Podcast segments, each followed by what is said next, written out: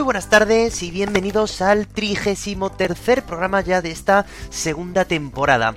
Os tengo que dar las gracias de corazón porque en, ni en mis mejores sueños me hubiera yo pensado que hubiéramos llegado tan lejos en este sueño que es este podcast llamado Siendo Acordes. Os recuerdo, mi nombre es Emilio y te doy la bienvenida una semana más a tu podcast, Haciendo Acordes.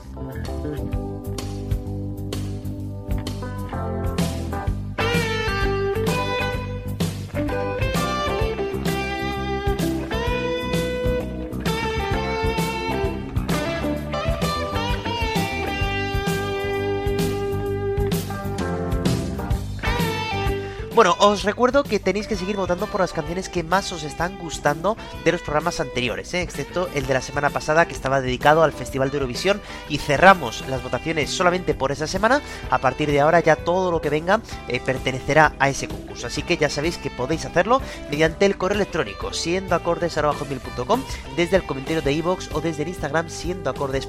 Además, en esos mismos medios me podéis eh, también preguntar todo lo que queráis relacionado con la música para llenar ese último programa de la temporada y también eh, a estas contestaciones de las curiosidades que os voy lanzando al principio del programa. Así que muchas cosas por hacer y hoy un programa cargado también de sorpresas para que los disfrutemos tú y yo.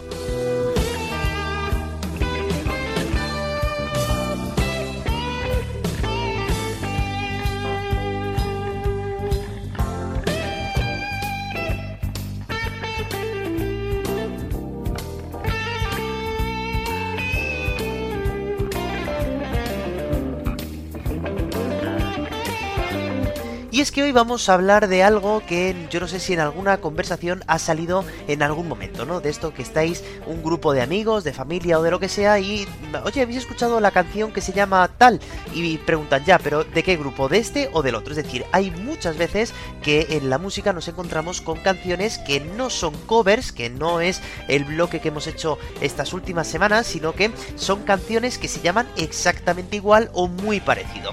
Por tanto, hoy vamos a hablar de esas canciones vamos a hablar por orden cronológico cuál fue la primera que se sacó, pero repito que no van a ser covers contra originales, sino que van a ser canciones que se llaman igual. A ver si me he dejado alguna de tus favoritas que se llaman de esa forma y bueno, pues a ver, a ver qué pasa.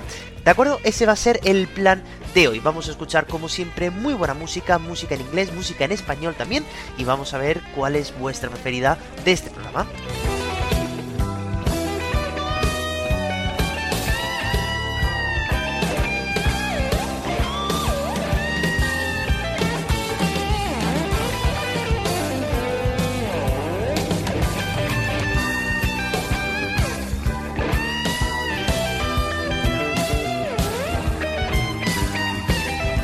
Pero como siempre, antes de empezar, a, propiamente dicho, con el programa, os tengo que lanzar esa pregunta, esa curiosidad, que hoy vamos a unar también dos cosas pues, que a mí me encantan, que es el teatro, que es el cine, con la música. Así que las dos preguntas que os quiero plantear son las siguientes. ¿Sabríais decirme cuál fue el primer musical que se hizo en un teatro de la historia?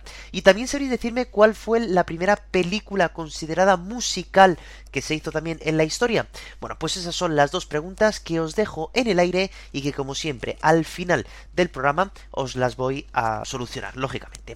Bueno, vamos entonces y antes de abrir este, este programa también, pues me gustaría deciros una cosa solamente para que sepáis que normalmente los compositores no están obligados a registrar sus temas en caso de España en la Sociedad General de Autores Españoles, ¿eh? pero en el caso de que lo hagan, esta sociedad de autores no permitiría inscribir una canción con un título ya existente.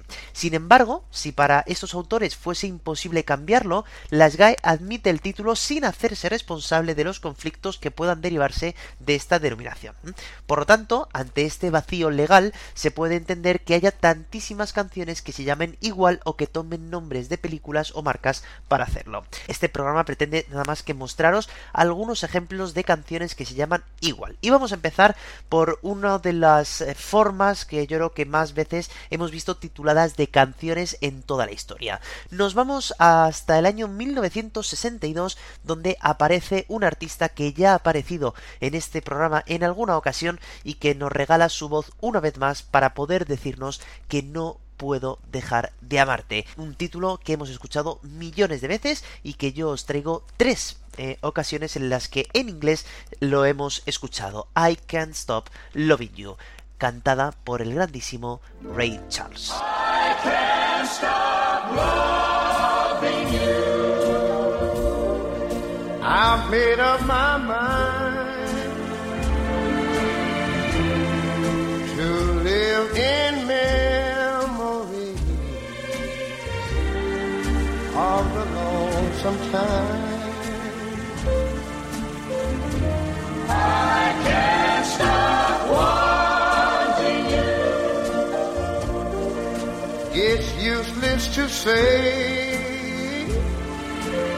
No puedo dejar de quererte, ¿no? Qué bonita frase para titular esta canción tan interesante, tan tranquila. Fijaros cómo el ritmo nos hace quedarnos muy muy tranquilos dentro de esta canción y que es una canción muy típica de Ray Charles, ¿no? Con esa voz potente que suena como solista y luego todos los coros que van formando parte de la propia canción, ¿no? Bueno, esto ocurrió en el año 1962, ¿eh? cuando Ray Charles cogerá una canción escrita por el gran Don Gibson y que el cantante la convirtió, claro, en un éxito inigualable. They say that time heals a broken heart, but time has stood still since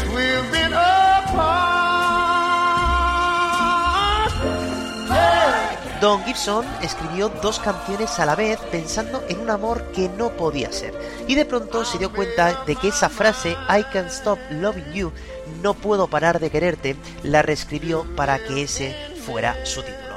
La canción, cantada como digo por Ray alcanzó el número uno en las listas de éxitos durante cinco semanas.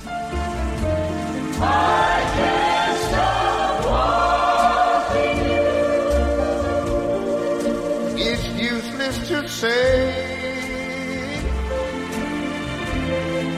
So I'll just live my life and dream of yesterday.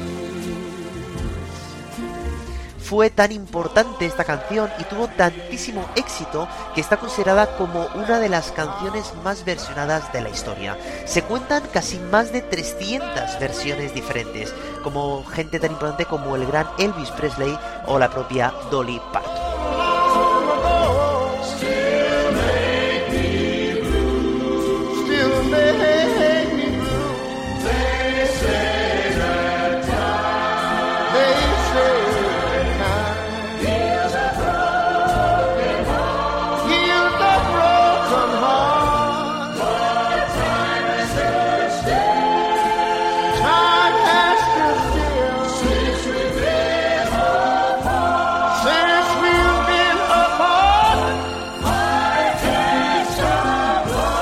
Aún así, como os he dicho, hoy no vamos a escuchar versiones distintas de una misma canción, sino que vamos a escuchar canciones diferentes que se llaman prácticamente igual. Y es que con este título tan interesante, No puedo dejar de quererte, claro, se han escrito muchísimas canciones de, esa forma, ¿no? Así que dejamos que acabe la tranquila y melodiosa voz de Ray Charles y su coro y vamos a ver qué otro artista viene después.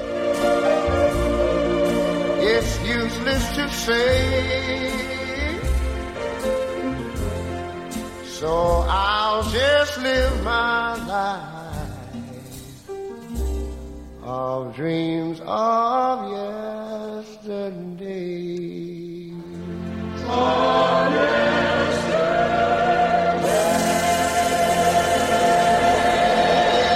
Una canción que bebe del soul, que bebe incluso del gospel, si os dais cuenta, ¿no? Con esos coros, con esa música negra de iglesia, ¿no? Que tanto se ve en las películas y en los Estados Unidos, ¿no? Y que nos transmite de esta manera tan interesante el grandísimo, añorado, querido Ray Charles, ¿no? Bueno, pues abandonamos entonces el año 1962 y nos movemos 25 años después para que nos encontremos con un artista que estaba en aquel momento en plena cresta de la ola, ¿eh? Del que ya hemos hablado en el trimestre pasado que le dedicamos un programa entero y que también apareció hace muy pocas semanas cuando un astro de la música, cuando Luis Miguel también versionó una canción suya en español. Bueno, resulta que, claro, por estas pistas, seguramente que ya sabéis que Michael Jackson ya había grabado el álbum más vendido de la historia, Thriller, y se metía en el estudio para grabar su siguiente álbum, un álbum llamado Bad. En ese disco aparecería una canción pues que se llama casi casi igual que la de Rachel's, I Just Can't Stop Loving You, no puedo parar de quererte. Vamos a ver cómo sonaba la voz tan melodiosa también y con ese coro que vais a ver ahora, ese estribillo que todo el mundo nos emociona en la voz del grandísimo rey del pop, Michael Jackson.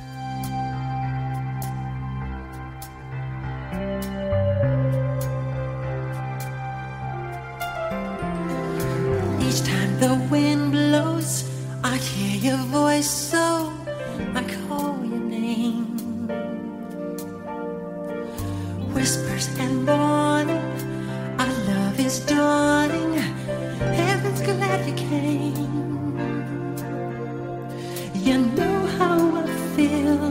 This thing can't go wrong. I'm so proud to say I love you. Una de las premisas para grabar ese nuevo álbum, Bad, era que Michael Jackson quería hacer un dueto con alguna mujer y empezó a buscar cuál era la persona idónea para cantar.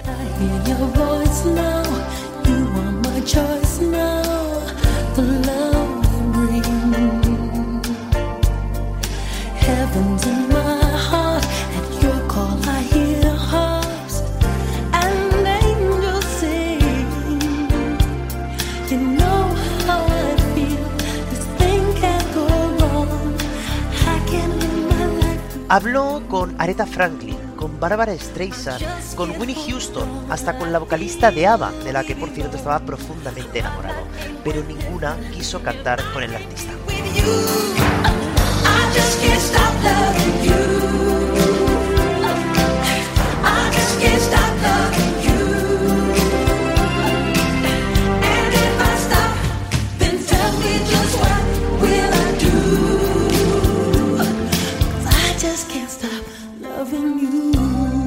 Finalmente, Michael Jackson cantará a dúo con Sieda Garrett, con quien ya colaboraba en algunas letras del propio disco de Bad y en discos anteriores. Fue la única que aceptó cantar con él, ¿eh? Pero imaginaros cómo hubiera sido ver a Michael Jackson con Aretha Franklin o con Winnie Houston, ¿no? Vaya dos voces hubieran sido ahí.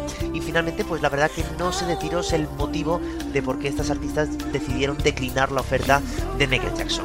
Por cierto, la canción también fue grabada en español, ¿eh? Por el propio Michael Jackson. Fue la única vez que grabó una canción suya en español. Se llamó Todo mi amor eres tú y contó con la colaboración de Ruth Ben Blades, de quien siempre dijo que fue un honor y un placer trabajar con el artista. If I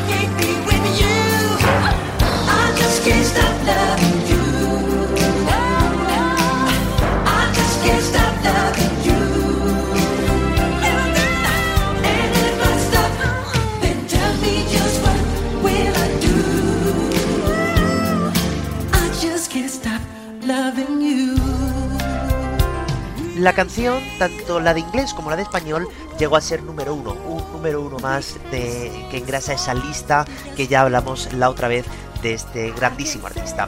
Esta canción, I Just Can't Stop Loving You, es la octava canción de ese álbum llamado Bad, que también fue un éxito del gran artista.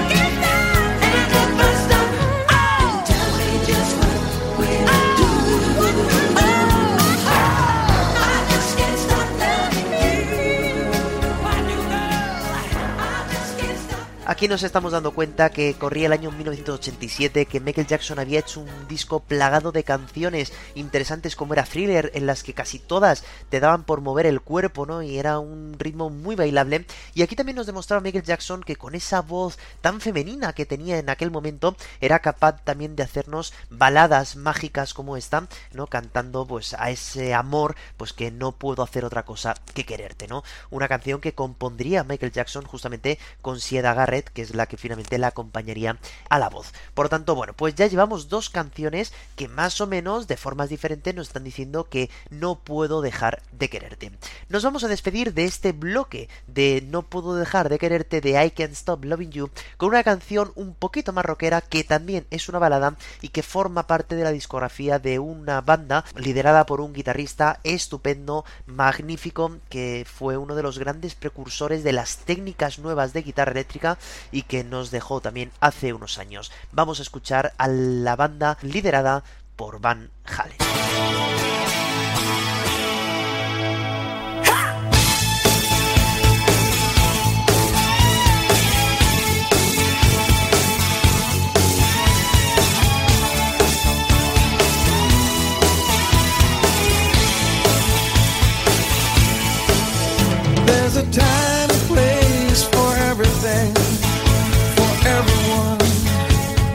Si algo define esta banda, liderada, claro, por este grandísimo guitarrista Van es que ha habido muchos vocalistas a lo largo de los años de esta formación. En este caso, como nos encontramos en el año 1995, el cantante era Sammy Hagar y ya era la última vez que iríamos a escuchar su voz en alguna de los, eh, de los álbumes ¿no? de esta banda.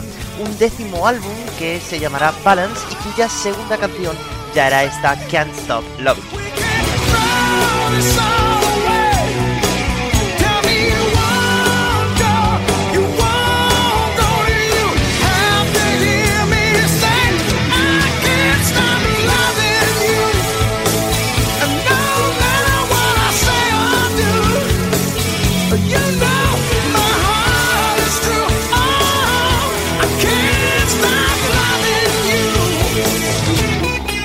Se demuestra una vez más la calidad instrumental y guitarrística que tenía Van Halen, ¿no? Usando técnicas que otros guitarristas no se atrevían a hacer o incluso inventando cosas nuevas, como luego oiremos, por ejemplo, en el solo. La canción es una canción compuesta por el propio Van Halen cuando los productores del grupo les pidió que por qué no hacían una canción un tanto comercial, un poquito comercial para llegar un poquito más a la gente de todo el mundo. Así que Van Halen se puso a escribir esta balada, inspirándose, por cierto, en la canción que hemos escuchado antes de Ray Charles, I Can't Stop Loving.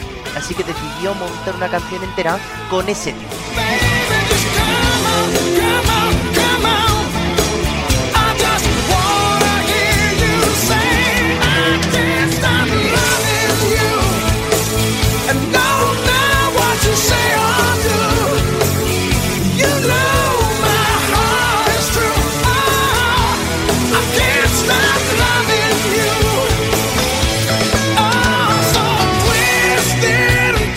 Por supuesto, hablar de Van Halen pues es hablar de ese solo de guitarra que suele aparecer en el medio de la canción y que en este caso nos regala unos sonidos espectaculares. Escucharlo bien porque no es muy largo, pero fijaros qué calidad.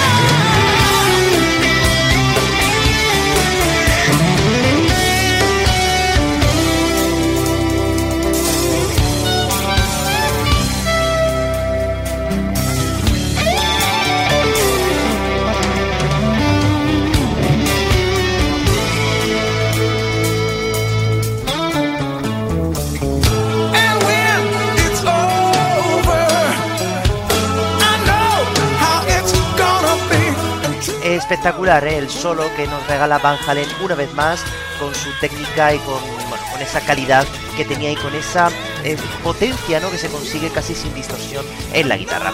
Bueno, la canción fue la más conocida del álbum, ¿eh? Balance, pero aún así pues no llegó hasta los puestos altos, llegándose solamente hasta el puesto 40 en las listas de éxitos. Aún así es una canción que merece la pena escuchar porque es perfecta. What you said is true. Oh,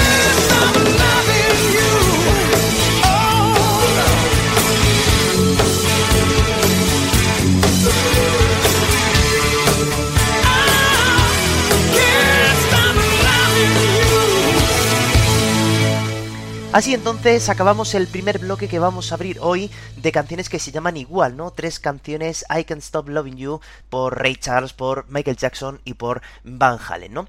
Bueno, vamos a abrir ahora otro bloque y ahora nos vamos a ir a, a un idioma conocido que va a ser el español y vamos a hablar de dos canciones que tienen prácticamente el mismo nombre. Y como siempre lo vamos a hacer en un modo cronológico, aunque estas canciones sí que es verdad que tan solo se llevan un año de diferencia. Vamos a empezar entonces por una banda que justamente se dio a conocer con canciones como esta. ¿eh? Estamos en el año 1996. Es una canción que todos hemos cantado porque casi todos nos la sabemos de memoria y que tiene una historia por detrás que el propio vocalista de la banda pues decía que ya no le preguntaran más por esta canción porque ya estaba harto de contar esta historia. Nos vamos entonces hasta La Habana donde ocurrieron los hechos que darían lugar a esta canción que ya digo que todo el mundo conoce. Una canción que se llamará igual que otra que un año después lanzará un tal Andrés Calamaro. Vamos a ver qué pasa con esta flaca.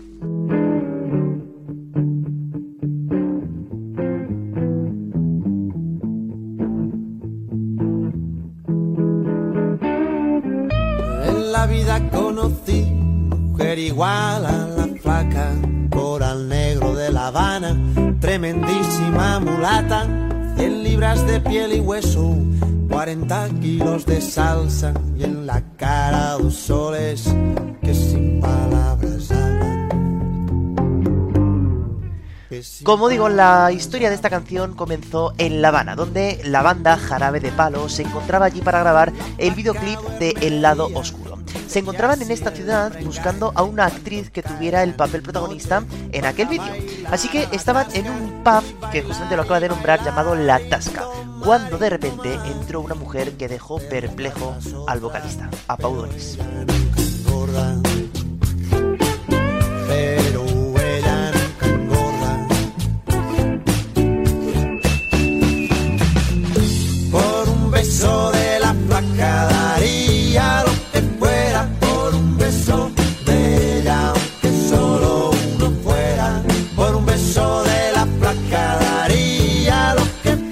Esta mujer, que, de la que se enteró el nombre un poco tiempo después, se llamaba Alsoris Guzmán y le invitó a que fuera ella la actriz del vídeo. Estuvieron algunas noches juntos en un hotel de La Habana, pero nunca se acostaron, ya que Pau descubrió después que la que realmente le gustaba a ella era la ayudante de producción de la banda. Recordando las caricias que me brindó el primer día y enloquezco de ganas de dormir a su ladito. Porque Dios que está flaca a mí me tiene loquito. Oh, a mí me tiene loquito.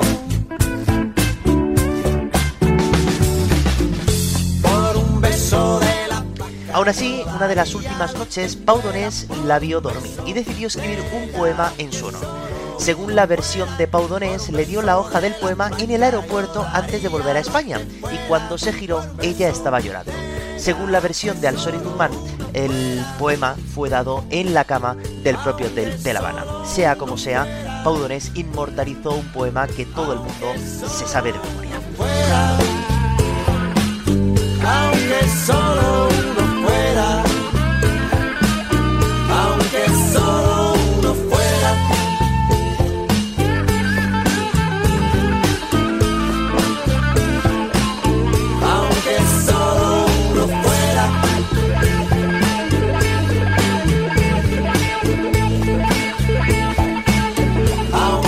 La canción pasó algo desapercibida ¿eh? en el momento de lanzarla. Estamos, como digo, en el año 1996. Pero tan solo un año después formó parte de un anuncio de tabaco. Y tanto la canción como el disco como la banda despegaron.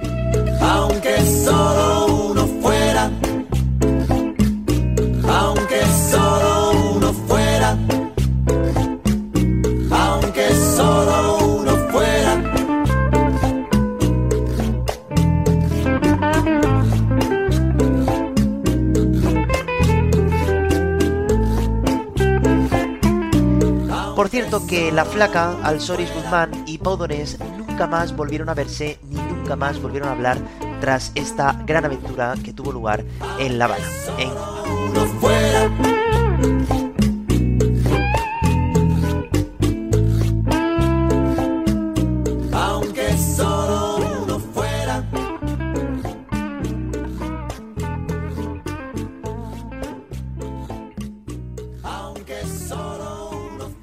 Canción, como veis, que habla, ¿no? De los honores de esa mujer flaca, ¿no? Que se encuentra en esa tasca y en la que le invitan a formar parte del videoclip de la banda que luego, bueno, luego no pudo ser por temas de producción, por temas de presupuesto, pero que bueno, que nos dejó una historia que yo digo que todo el mundo recuerda y que aquí en España por lo menos todo el mundo se sabe y que todo el mundo corea ese gran estribillo.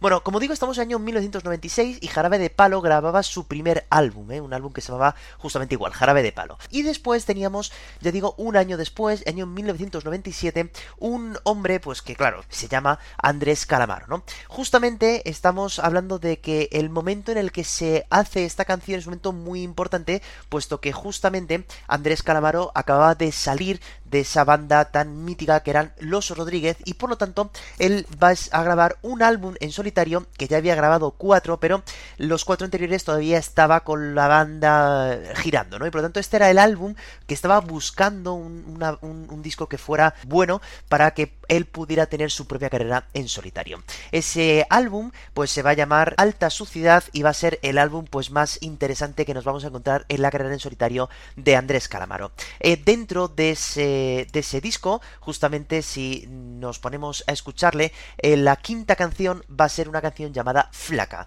una canción que también tiene su historia por detrás y que vamos a contar ahora mismo. Vamos a ver cómo sonaba esta. Flaca,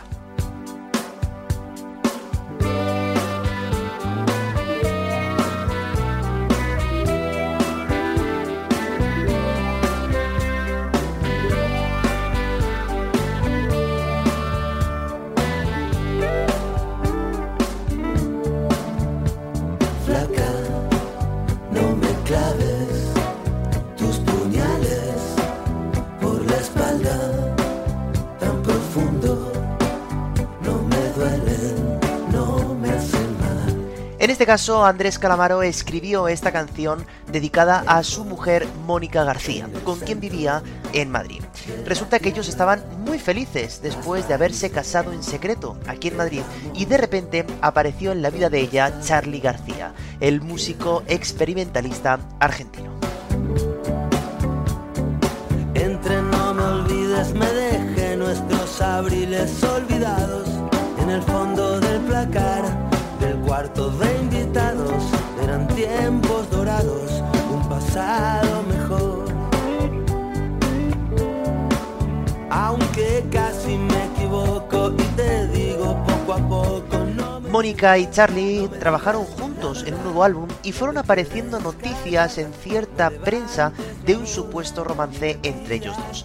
Esto, lógicamente, cabreó muchísimo a Andrés Calamaro y de ahí nace esta canción donde se muestra una relación que está a punto de romperse. un perro ideal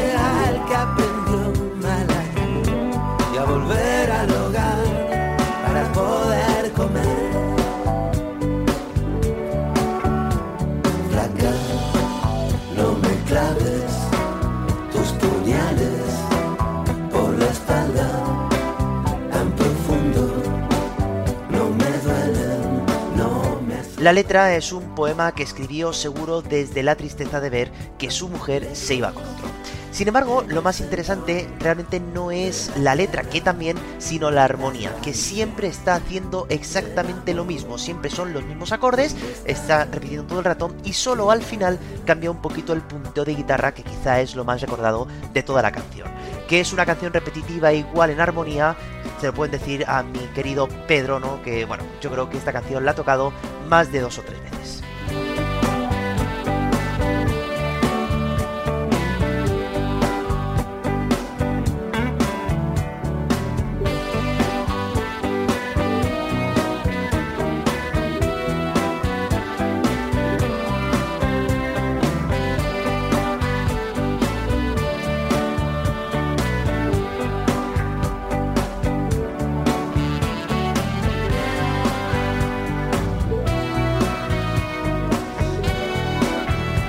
Flaca, como he dicho, apareció en el quinto álbum de estudio de Andrés Calamaro en solitario y que fue, digamos, el álbum que estaba necesitando Andrés, ¿no? Para ya catapultarse en la fama. Y ahora viene este momento en el que ya cambia ese punto de guitarra y ya se queda así hasta el final.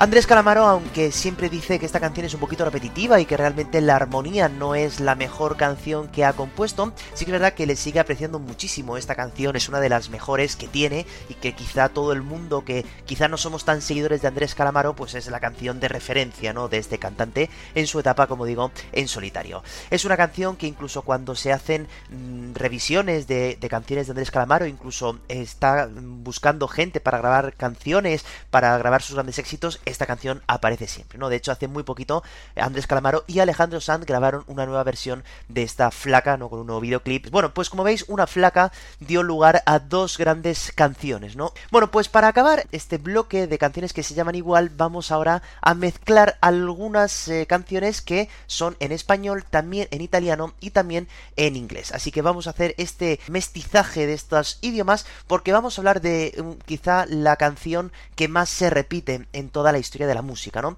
Hay un nombre que es muy repetido en canciones y que si tenéis a una María cerca, como es mi caso, pues yo estoy esperando a que esa niña que ahora tiene a dos añitos, que es mi sobrina, cumpla los 18 años para meterle un disco de todas las canciones que se llaman como ella. Yo he elegido tan solo cuatro, ¿eh? Porque si no nos quedaríamos aquí tres horas y media escuchando todas las canciones que se llaman así, María. Y como he dicho, vamos a empezar por una canción que está en italiano y que se llama de esta forma, se llama María. Vamos a ver cómo sonaba a la voz de Richie e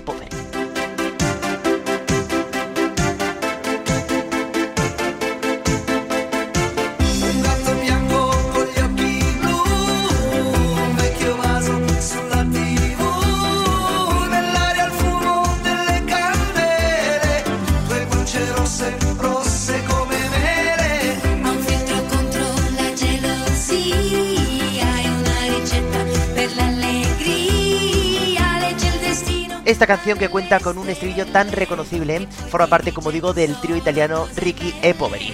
Una canción que fue un éxito impariable tanto en Italia como en España, donde por cierto un año después también la acabarían grabando en España.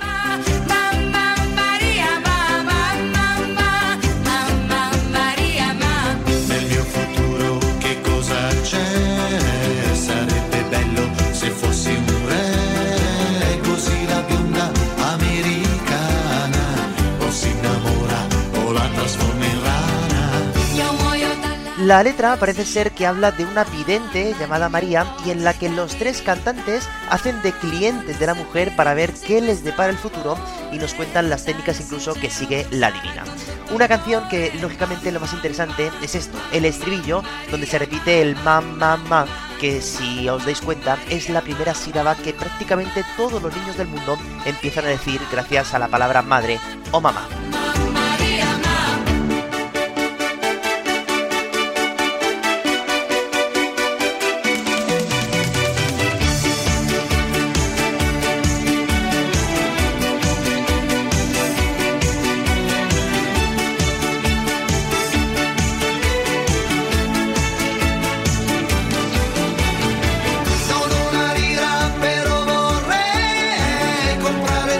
La canción apareció, como digo, en italiano por primera vez en el duodécimo álbum de la banda, que harían, por cierto, tanto en italiano como en español todas esas canciones. Así que os dejo con esta joya, Mamma María, y es la primera canción que ya aparece este nombre tan importante para la cultura en la que nos encontramos.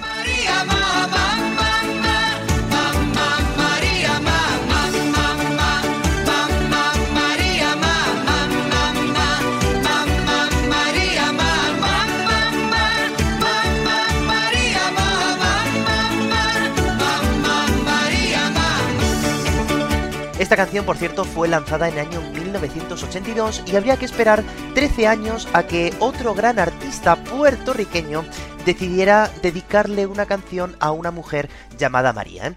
Un hombre pues que gracias a canciones como esta nos demostraba la valentía que estaba teniendo al combinar voz, baile de una forma tan interesante y que cuando luego iba encima a los conciertos pues también era capaz de, de llevarlo a cabo, ¿no? Así que nos vamos entonces hasta el año 1995 y si la pista es que es un artista puertorriqueño, por supuesto nos estamos refiriendo a...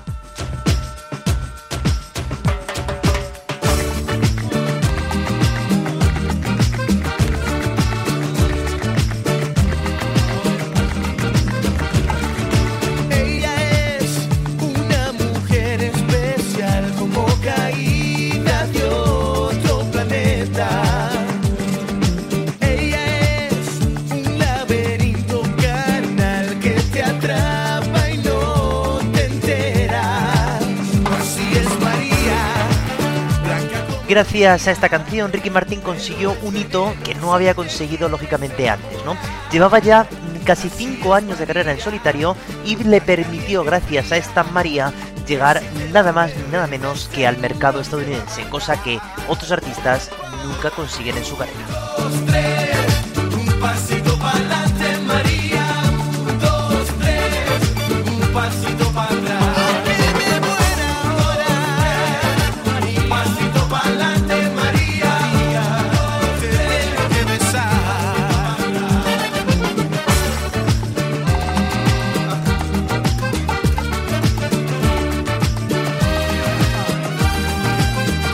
La canción fue compuesta por un trío de hombres que normalmente eran los que siempre escribían las canciones de este artista de Puerto Rico. La letra, pues lógicamente habla de una mujer llamada María, ¿no? Con la que el protagonista de la canción está maravillado y nos regala uno de los estribillos más conocidos de la música en español, ¿no? El 1, 2, 3, un pasito para adelante, María. Un año después de lanzarse la canción, es decir, en 1996, esta canción formó parte de la cabecera de la serie brasileña Salsa y Merengue y por lo tanto tuvo también muchísima repercusión en este país.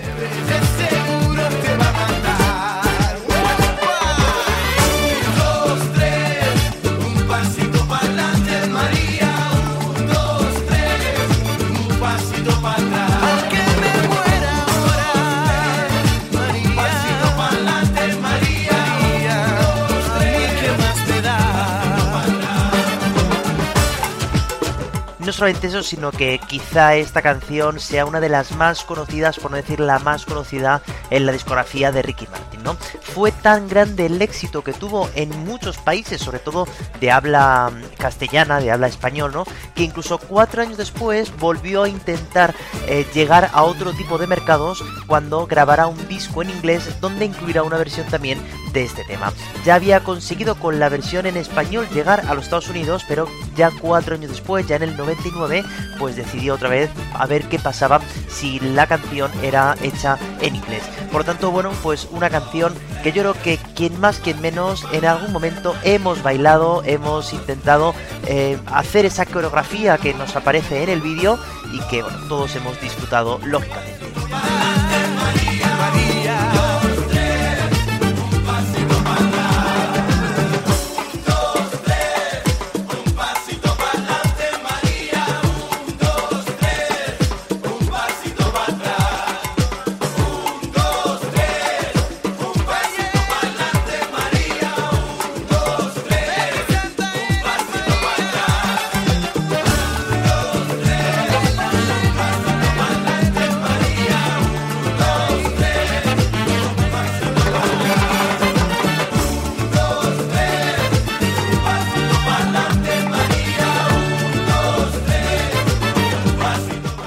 Abandonamos entonces a las Marías porque nos vamos directamente al año en el que Ricky Martin grabará esta misma canción en inglés, es decir, en el año 1999, donde un artista que era un gran astro de la guitarra y todavía lo sigue siendo, pues decidió impactar al mundo grabando un álbum pues que no nos lo esperábamos. Fue un álbum que recibió muchísimos premios y ha sido un álbum que ya hemos nombrado también en este podcast justamente el día que hablábamos de esos récords que tenía Michael Jackson, ¿no? Hablábamos que Michael Jackson tenía el récord de más Grammys conseguidos gracias al álbum Thriller hasta que llegó este artista y consiguió empatar.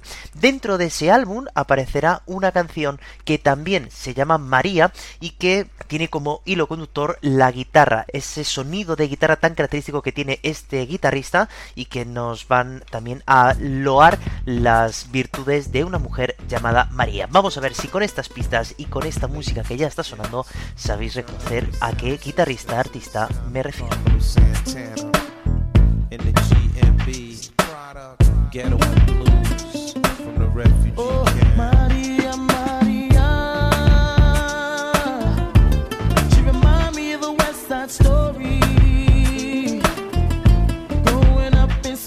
Harlem.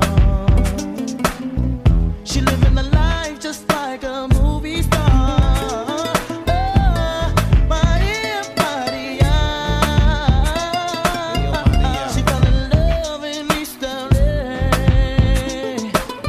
Ya hablábamos entonces el otro día que en el año 1999 pues Santana grabará su mítico álbum Supernatural, ganador también de 9 Grammys, donde el guitarrista se acompañó de músicos de todo el mundo para grabarlo. La quinta canción de ese disco justamente habla de la historia de una mujer llamada María.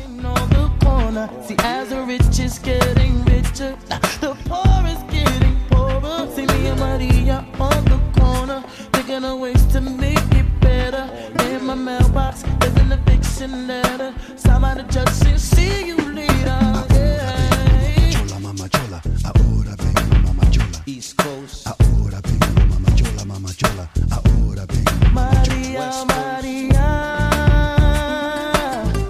Eh, la historia realmente pues habla de una mujer que allá por donde pasaba causaba sensación de lo bonita que era y más o menos nos está contando su vida desde el principio, llegando a decir que se enamoró de la propia guitarra de Santana y mientras van sonando los arreglos geniales del guitarrista mexicano, ¿no? Una canción que si os dais cuenta está fusionando dos tipos de música que seguramente Carlos Santana pues bebía mucho de joven, ¿no? La música española, ¿no? Con esa guitarra casi casi flamenca y luego su guitarra eléctrica también que tantas veces hemos escuchado en muchísimas canciones, ¿no? Por lo tanto, yo creo que esta fusión hace que pueda llegar todavía más lejos, si cabe, esta canción.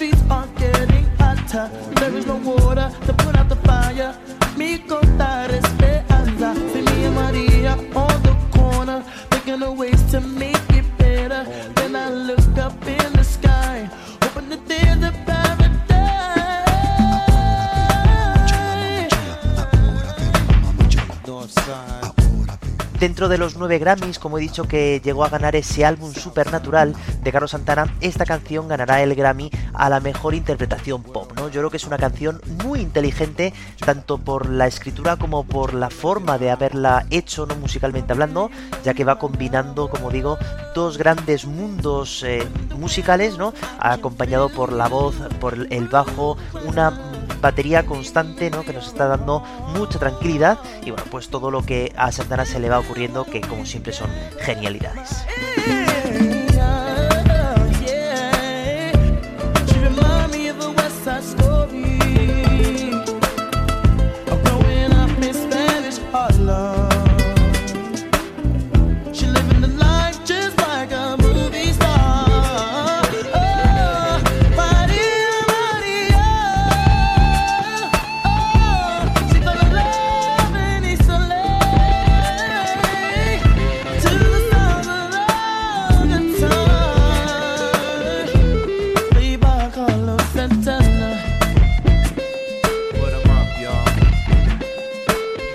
Ese sonido de guitarra de Santana que a todo el mundo no le tiene loco, lógicamente como también le tenía loco esta tal María, ¿no? De la que habla esta canción que dice que lógicamente se enamoró perdidamente de la guitarra y de los arreglos que hacía el propio Carlos Santana. Un disco, como digo, que consiguió ganar, repito, 9 Grammys y que bueno, pues está ahí todavía empatando con ese thriller de Michael Jackson. Todavía no ha habido ninguna banda, ningún artista que haya conseguido tantos, tantos éxitos de Grammys en un solo disco.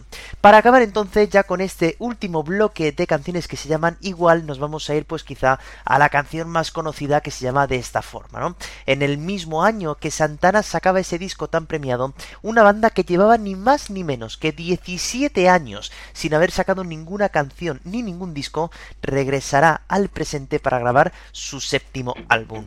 Un álbum cuya una de las canciones pues está dedicada a una mujer llamada María y que pues lógicamente sonaba de esta forma.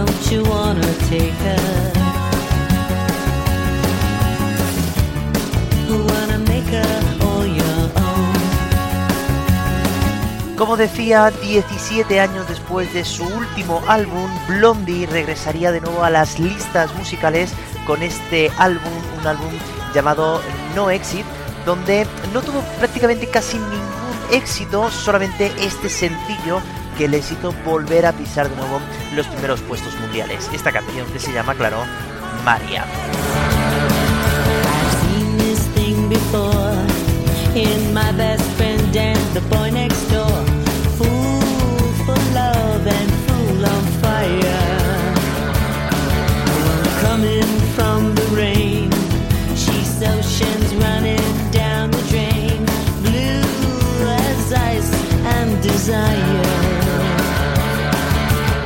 Una canción que tengo que desmentir una cosa que seguramente todos los españoles pensamos de esta canción, pero que realmente no dicen, ¿no? Cuando van al estribillo no dicen María, ¿qué tal tus hijos? ¿Vale? Esto es un teniente musical que seguramente que si existen otras temporadas del podcast a lo mejor vamos a decir alguno más, pero realmente bueno, está hablando de una mujer, ¿no? A la que pues ensalza otra vez todo lo que tiene que ver con ella y que todos los que pasan a su lado se quedan mirándolo de lo bonita que es, que parece un ángel y que te va a dejar completamente.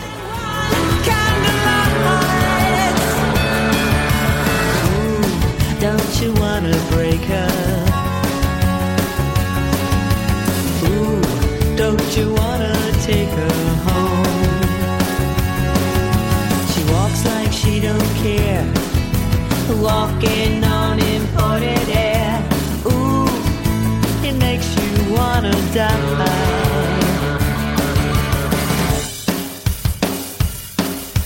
Por supuesto, aparte de la musicalidad, que es una canción muy pegadiza, me parece que la voz de Deborah Harry es impresionante en esta canción y es normal que tuviera tanto éxito. Sí que es verdad que luego el disco no es tan bueno, pero por lo menos pudieron sacar un sencillo, que vuelvo a decir que no todos los grupos consiguen hacer eso en cada disco, y tuvieron una fama espectacular. Hablo del año 1999 y Blondie seguía apostando por este tipo de música, ¿no?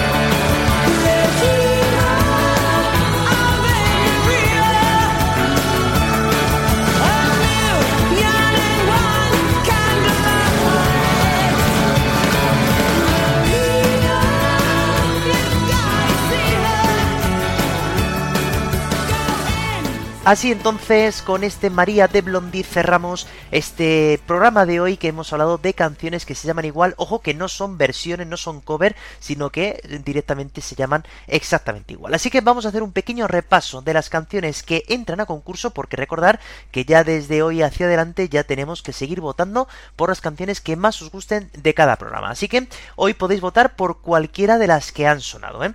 Si que os ha gustado estas de que no puedo dejar de quereros, bueno, pues tenéis Can't Stop Loving You de Ray Charles, I Just Can't Stop Loving You de Michael Jackson o I Can't Stop Loving You de Van Halen. Si os ha gustado Las Flacas, pues tenéis la de Jarabe de Palo o la de Andrés Calamaro. Y si os eh, queréis apostar por María, pues tenéis la de Ricky E. Poveri, la de Ricky Martin, la de Carlos Santana o esta última que hemos dicho de Blondie. Ya sabéis que para votar tenéis que hacerlo por los medios de siempre. Correo electrónico siendo acordes desde el comentario de iVoox o desde el Instagram siendo acordes podcast. Así que nada, antes de ir como siempre al día en el que estamos, vamos a responder a esa pregunta que os he hecho al principio.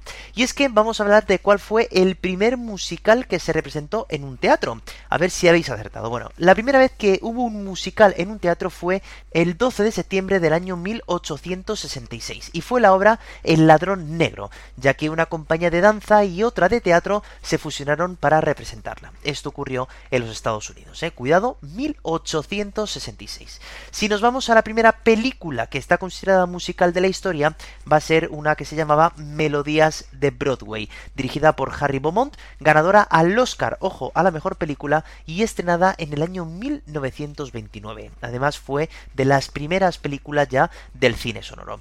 Así que bueno, no sé si estas eh, preguntas os las habéis planteado alguna vez, si habéis aceptado, así que si es que sí o si es que no, también me lo podéis decir en los medios que os he dicho anteriormente. Y ahora, como no podía ser de otra manera, nos vamos a despedir haciendo un homenaje a un cantante que nació tal día como hoy, el cantante de una banda que se pasó por aquí, ojo, el cuarto programa de la primera temporada y que hoy pues le recordamos también porque cumple años, así que vamos a ver de quién se trata.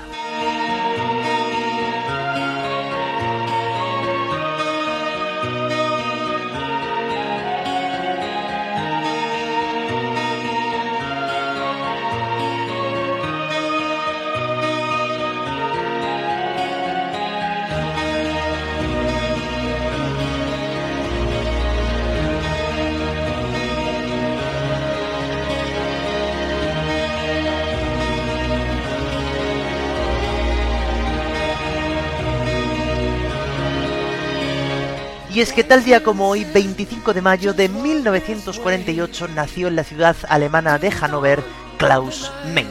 Se crió en un ambiente musical, ya que sus padres se reunían con amigos en casa y tocaban instrumentos.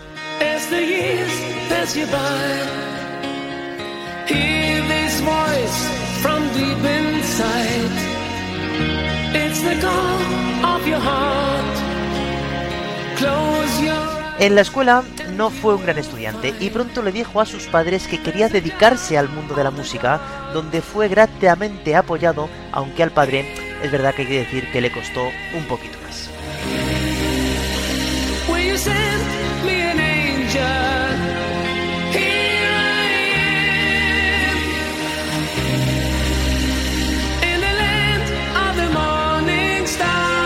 Con 22 años ya había formado parte de cuatro bandas alemanas, pero le llamó la atención la forma de tocar del guitarrista Rudolf Schenker y decidió dejarlo todo y fundar junto a él la banda Scorpions.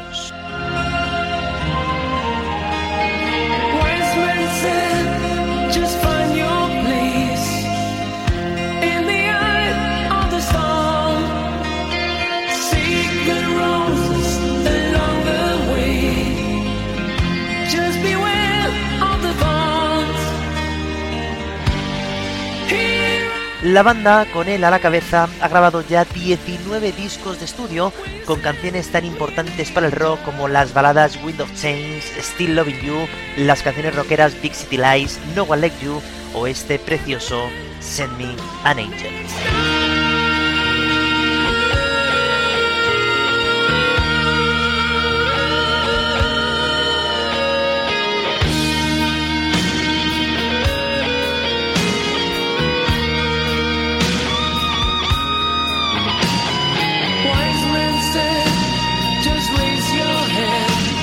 Felicitando entonces los 75 añazos que cumple hoy Klaus, pues nos vamos a despedir deseando que este programa os haya gustado también y citaros para la semana que viene, para el jueves que viene a la una, como siempre, tengamos un nuevo programa ya subido a todas las plataformas. Así que nada, solamente espero que estéis bien, que tengáis salud como siempre y que nada, que desearos una feliz semana y recordar lo de siempre, que no dejéis nunca de escuchar música porque ya sabéis que es lo más importante.